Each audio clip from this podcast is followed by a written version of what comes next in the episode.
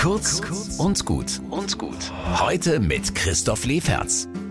Ihr kennt das. Man geht nach einer Veranstaltung nach Hause und dann wird nachgekattelt, wer was falsch gesagt oder gemacht hat, wie die oder der ausgesehen hat. Und da gibt es ja in jeder menschlichen Veranstaltung jede Menge Stoff. Wir sind halt Menschen. Und ich will das jetzt gar nicht mal so moralisch sehen.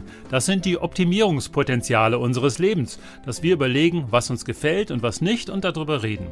Ich finde entscheidend ist, wenn ich die Schwäche eines anderen erkenne, kann ich ablästern oder Mitgefühl haben. Hinter jedem noch so blöden Getue steht doch ein extrem verletzlicher Mensch voller Widersprüche und Sehnsüchte.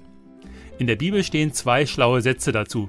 Einmal, schau, dass dir nicht der gleiche Fehler passiert und jeder trage des anderen Last. Übersetzt, mir gefällt nicht alles, was du machst oder sagst, aber du bist und bleibst für mich ein Mensch, den ich aus tiefster Seele respektiere und dem ich seine Schwächen verzeihe. Übrigens ist das der Wochenspruch für die nächste Woche, gilt ab morgen, könnt ihr euch in jedem Gottesdienst abholen.